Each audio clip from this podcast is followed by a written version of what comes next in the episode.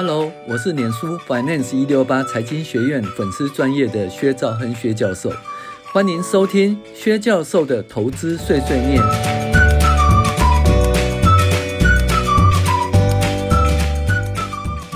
各位学员，大家好，我是薛兆亨薛教授。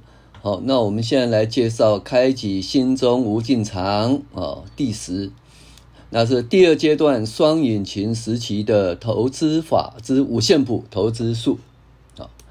那第一阶段我们介绍完的话，那我们现在来介绍第二阶段哈，双引擎时期。大家都知道，第一阶段是要存到第一桶金，努力的工作哈，存到第一桶金。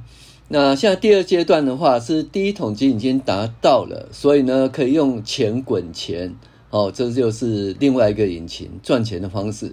除了工作以外，另外因为你已经投资了第一桶金，哦，那可以用钱来滚钱。那达到，然后到第三阶段就是财务自由的阶段。那这个阶段其实是相当难的哈，因为它的整个财富必须要增加十倍以上，哦，或二十倍以上。比如说你有一百万呢，你至少要到两千万以上才能够叫初步的财务自由啦。哦，所以这一段时间是蛮蛮累的哈。那达成财务自由方法大概有几种，一种是低买高卖啦，那就是赚价差；另外一种就是存股哈，就存股。然后另外一种方法就是算是比较很积极的操作哈。我们讲说，哎，哎，一七七六十七年哦，七十六倍。好的那个投资法哈，我们叫呃动态哈，动态这个价值投资法哈，这个东西我们会，所以我们会介绍三种投资法。我们今天介绍第一种就是低买低买高卖的投资法，也就是五线谱投资术。那那第二阶段是主动所得与被动所得双引擎哈，大家都知道没有本金的投资也是枉然呐。比如说，你三十岁的时候有十万元，每年复合投资报酬率百分之十二，到了六十岁有多少钱呢？哦，不过是三百二十万元，三百二十万元没办法退休哦。好，那这是七二原则哈，也就是说，用七十二去除以你每年的投资报酬率，那七十二除以每年投资报酬率十二，那就六年你的财产会增加一倍。那三十年后，你的财产会增加三十一倍，哦，所以呢，纵使说你是十万元，三十一倍，不过赚了三百一十万元，加上你本金十万元，所以你是多少了？三百二十万元是不够的。但是如果呢，你有那个一百万元，三十年后就有三千两百万，诶，这就是初步的投资呃财务自由了哈。但是你有办法每年赚百分之十二吗？还有你赚到的现金流够你平时的花费吗？你的现金流可以再投入吗？哦，就是你赚到现金流呢，可能平时花费更多啊。那平时花费更多，其实就没办法存股了哈。因为存股的话，就是每个月要固定投入多少钱，所以你如果说你的现金流不够花费的话，你就没办法存股了哈。那怎么办呢？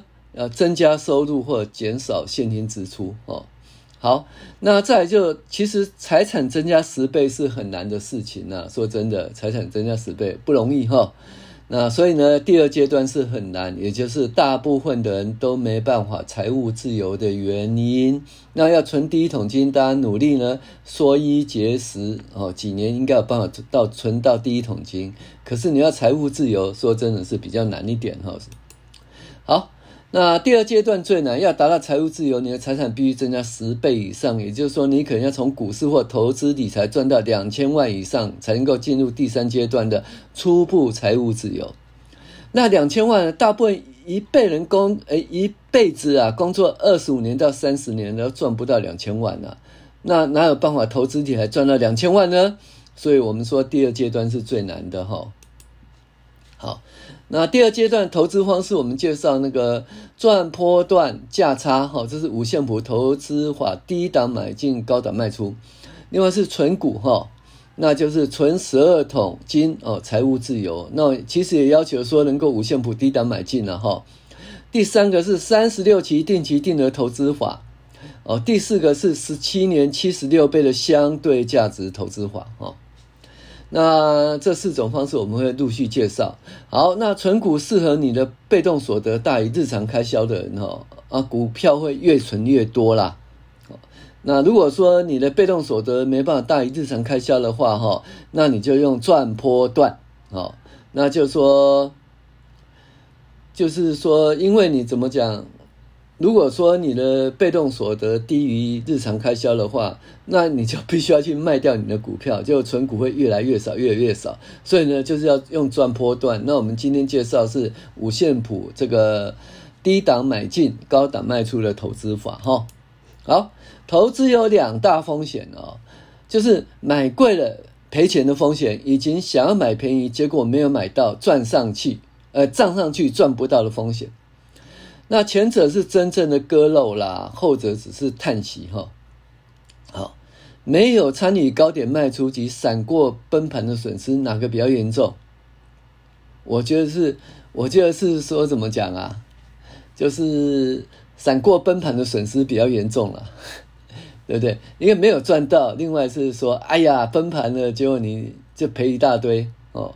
那没有赚到会就是很追心呐。追星了，但是如果崩盘的话，那可能会被抬出股市哈，那就没机会了。好，那五线谱投资的好处就是会买在相对低点哦，那相对低点就不太会赔，不太会赔就会赚钱几率就比较大，或者是大赚。那无论是存股或赚价差，都应该低点买哈。那存股是一直低点买哦，高点不卖啊，继续存。赚价差是低买高卖。好，那注意一件事哦，低买就存得住股，低买就有耐心耐心等，而且低买有益心理健康。那很简单一件事嘛，有一档股票的话，如果说如果你是多少呃六十块买的，那另外一个呢是一百块买的，那一百块买了，它涨到一百二十块，好像都有都有赚，对不对？可是当它从一百二十块呢跌到八十块的时候。那如果你是六十块买的呢？其实因为你还赚钱哈，所以你就要存股就存得住，那可以耐心再等它上去，而且心里就不会有那么大的压力。可是你是一百块买的话，就是已经从赚了一百二十块，哎，没有赚，没有把它卖掉，很不爽，要跌到八十块赔钱了，那你压力就很大，那存不住哈，因为就一直赔钱，你就存不住股票了哈。所以呢，呃，低买其实是有益身体健康，而且存得住股哈。好，那投资很难吗？那大跌的时候不敢买，大涨的时候也不敢卖，也不敢买，因为怕低点还有更低点。那怕大涨后呢，追高后股价下跌。那如果有投资工具可以告诉我们，现在是相对高点还是相对低点，那不是很好吗？投资就变得很简单，对不对？没错，乐活五线谱就是这样简单的工具，只要透过五线谱不盯盘，哈，就可以每次都赚二十趴。哦，这个是二十趴，当然是一个广告啦。那真正你可以赚的比二十趴更多，那也可能说，诶，赚不到二十趴，甚至会赔钱。但是这是几率的问题哦，就是说，诶，大部分的时间都赚二十趴或超过二十趴。少部分的时间呢是赔低于二十趴或小或赔钱哦，这样的话你就不能讲说，诶，他怎么讲？这个投资是没用的哈。好，这几率的问题，大部分的时间都赚的比较多哦，那少部分时间赚的比少比较少，甚至赔钱。但是这种投资方法还是有用的哈。好，我们讲说这热火五线谱如何诞生的哈？那我们观察到，长期持有股票不一定会得到较高的较高的报酬。那为什么呢？就是说，如果你买高的话，长期持有股票，你的报酬还是比买低的话还少哦，对不对？那还有，我们发现什么叫高，什么叫低呢？在趋势线长期的趋势线以下买进呢，相对有较高的报酬。那所以我们就必须要抓到长期的趋势线，好，OK，那在它下面买进就有较高的报酬哈。好，那所以呢，既然这样的话，那五线谱是怎么出现的哈？我们发现哦，随便买进后长期持有不见得赚的很多，要相对低点买进，报酬才会比较高。于是啊，我们用直线回归的方式，找出判断相对高低点的趋势线。那趋势线下方为相对低点，趋势线上方为相对高点哈。那为了避免太多买进卖出信号造成短线的频繁交易，所以因为你在趋势一下子从趋势线涨了，一下就跌破趋势线，一下又涨破趋势线，然后这样你会频繁买进卖出哈。所以呢，我们呢就把它距离拉远一点哈。我们在趋势线下面呢，减一个标准差加一条线，减两个标准差再加一条平行线，加一个标准差再加一个平行线。在上面加两个标准差，再加一个平行线，所以就有五条线，这就热火五线谱的产生。好，那再减一个标准差，叫做相对悲观区；减两个标准差叫悲观区，在悲观区及相对悲观区买进。那加一个标准差叫相对乐观区，那加两个标准差叫乐观区。我们在乐观区及相对乐观区哦卖出。哈，好。那所以呢，我们统计过去三点五年的一个收盘价，哈，就画出一，就是画出它的呃三点五年的一个股价的走势，哈，然后再来呢，我们再做一件事，就做一个趋势线，啊，这个是直线回归的趋势线，哈。那在这个趋势线以下就相对低点，在这趋势线以上就相对高点，哦，相对高点。那我们都知道。你看，在趋势线上面卖，下面买；上面卖，下面买；上面卖，下会过度频繁的交易啊。那为了避免过度频繁的交易的话，我们在趋势线上面呢画出两条线，哦，两条平行线，就加一个标准差跟加两个标准差哈。那这个就是怎么讲？加一个标准差。我们叫做相对乐观，加两个标准差，我们就叫乐观，乐观哈。那同时呢，我们在趋势线的下面呢，也画两条平行线，好，平行线。那减一个标准差跟减两个标准差，那减一个标准差叫相对悲观，减两个标准差叫做悲观哈。那这样我们就出现五条线哦。那就是出现一个五条线，这就是一个热火五线谱的产生，哦，热火五线谱的产生。那基本上它的方法就是在悲观、相对悲观及悲观区以下买进，哦，在那个乐观及乐，呃，相对乐观及乐观区以上卖出，哈、那基本上是这样子。那就是那怎么讲呢？如果你是混批买进的话，可以在，呃。相对悲观线以下买进及悲观线以下买进，要分批买进哈。那也许可以在那个相对那个悲观区呢，你就买进三十趴，然后到了悲观区以下的就再买进四十趴，然后剩下三十趴呢就等着崩盘哦，再补满哈。那在乐观相对乐观区的话，你就把那个三十趴给卖掉哦。然后，或者说你把它卖掉以后，然后在乐观线以上全部卖掉，或者你还保留有二十趴到三十趴呢，就等着看它搞不会飙上去哈。所以呢，基本上就是分批买进哦，分批卖出的概念哈。好，那热火五线我们的操作策略其实还蛮简单的哈，就在悲观区相对悲观区买进，在乐观区相对乐观区卖出。那你要等哈，要有耐心哈。那在相对低点买进呢，成本比较低，不容易赔钱呐、啊。然后在相对高点卖出，就可以赚到价差哈。那一般就是要赚二十二十趴以上再获利了结。那如果说比较不会动的成熟市场，可能十五趴或二十趴就获利了结。那我们用几率来克服人性的贪婪或恐惧哈，因为这个是如果符合常态分配的话，啊，你看哦。这 VT 啊，哦，就是一个全球的哦，全球的指数。那当初呢，就是跌到那个减一个标准差，减两个标准差，那减三、减四、减五、减六、减六个标准差。OK，OK，然后后来呢，就涨到多少？那时候跌到多少？跌到五十六点零三，然后就涨到多少？八十点九七。那你纵使是在减一个标准差或减两个标准差买进的时候，哦。那就是说分批买进嘛，对不对？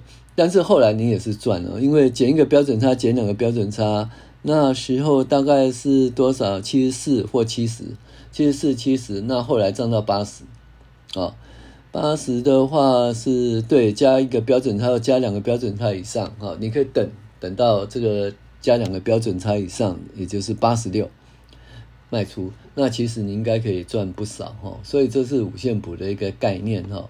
那再来呢，就是，那我们看零零五零呢？那你看哦，你跌到七十六块哦，就买进，然后涨到九十八点四哦，卖出或一百块卖出哦。那其实获利也是不错哈、哦。当然你可以是存股啊，存股就是减一个标准差，减两个标准差，对不对？买进以后就不卖了，不卖就存股。那后来大家都知道零零五零呢有到一百四十几块，那后来现在跌到一百二十二块、一百二十三块哦左右。好那但是你如果在七十六或六十八买进，那现在还是赚不少钱了哈，所以你就存得住了。好，那什么东西可以适用那个五线谱啊？那第一个就是说台股可以用吗？其实这个东西哦，基本上它要符合一个所谓均值回归。均值回归就是说你这要跌下来，跌很深以后会再弹上去，回到平均线以上哦。那涨很多了以后还再跌下来哈，这所以这是均值回归，所以你只要标的你认为它可以符合均值回归都可以用。那所以你要对对你的标的很熟哈。那一般而言呢，对一个 ETF 的话，像美台股的指数的 ETF 啊，美股指数的 ETF 啊，像这一种的话，你很熟，应该它是符合均值回归的，所以可以用。哦，所以台股可不可以用呢？这样如果说是 ETF 是可以啦，指数可以，但是个股你就必须要对它很熟，确定它可以均值回归哈。美股也是一样，你确定它可以均值回归，ETF 可以用啊。当然，大部分 ETF 都可以用，哦，尤其是一个一个指数哦，一个地区或一个国家的指数都可以用哈。好，债券可以用吗？那基本上呢，其实也是可以用，但是债券它是一个比较长期的一个趋势哈。就是说，呃，它如果升息会一直升上去，然后到一段时间以后，经济受到影响才停止，啊，降息会一直降下去以后，那就停在那一边，所以它是一个比较长期的、长期的趋势哈。所以可能债券的话，可能研究经济会比较有用，经济指标会比较有用。原物料可以用吗？就看你的对原物料熟不熟啊。哦，像金子啊，它可能它的循环周期呢不是三点五年，很长很长的一段时间哦。所以适用标的可不可以用，就看你对这档标的熟或不熟哈来做决定哈。好，那五线谱投资的两个重点，一个要符合均值回归，第二个要耐心等。这个意思就是说。你要确定这标的是符合均值回归，就跌下去呢，哦，会再弹上来，那涨上去会再跌下来，哈，那我们要低买高卖，低买高卖，就靠着这个，好，那你要对标的很熟啦，啊，不然的话，就比如说美国的 ETF、台湾的 ETF、世界的 ETF，哈，那其实那个呃瑞驰的瑞驰其实也可以用瑞驰 ETF 也可以用，哈。然后第二个是耐心哈，那一个五线谱的可能是呢两三个月就会从减两个标准差涨到加一个标准差或加两个标准差，但是也可能要一年或两年才碰到，所以你必须有耐心哈，必须有耐心。五线谱投资基本上就要这两个重点，看你有没有办法达到这两个重点。一般人其实稍微有修炼一点，应该有办法达到这两个重点。好，好，然后呢？那因为你可能会看不懂线图啊，到底是 W 底还 M 头哈，跨了不飒飒哈。那五线谱是用统计方法哈，将杂乱无章的数据量化一条回归线，叫趋势线，让你清楚判断未来走势。这是一个科学的方法哈。那它基本上是这样子哦，在减一个标准差以下呢，再跌几率十六点五啦。那意思说再涨的几率呢多少啊？嗯，八十八十三点五。所以呢，跌的几率小，涨的几率大。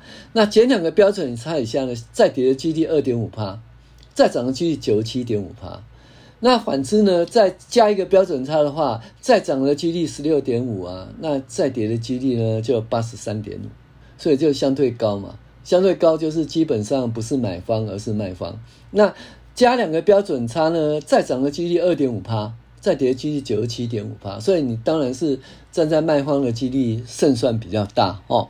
好，那这是统计学方法，那基本上是说，假设它符合均那个常态分配的假设下，哈，它这个几率是这样。那但是这比起这个科学的方法，哈，比起你用眼睛来判断线型啊，或者嗯画画线画图还准，因为你说用眼睛来看呢，到底是那个画线还是画图，哈，这没能判断的准啊，因为你画的线跟我画的线。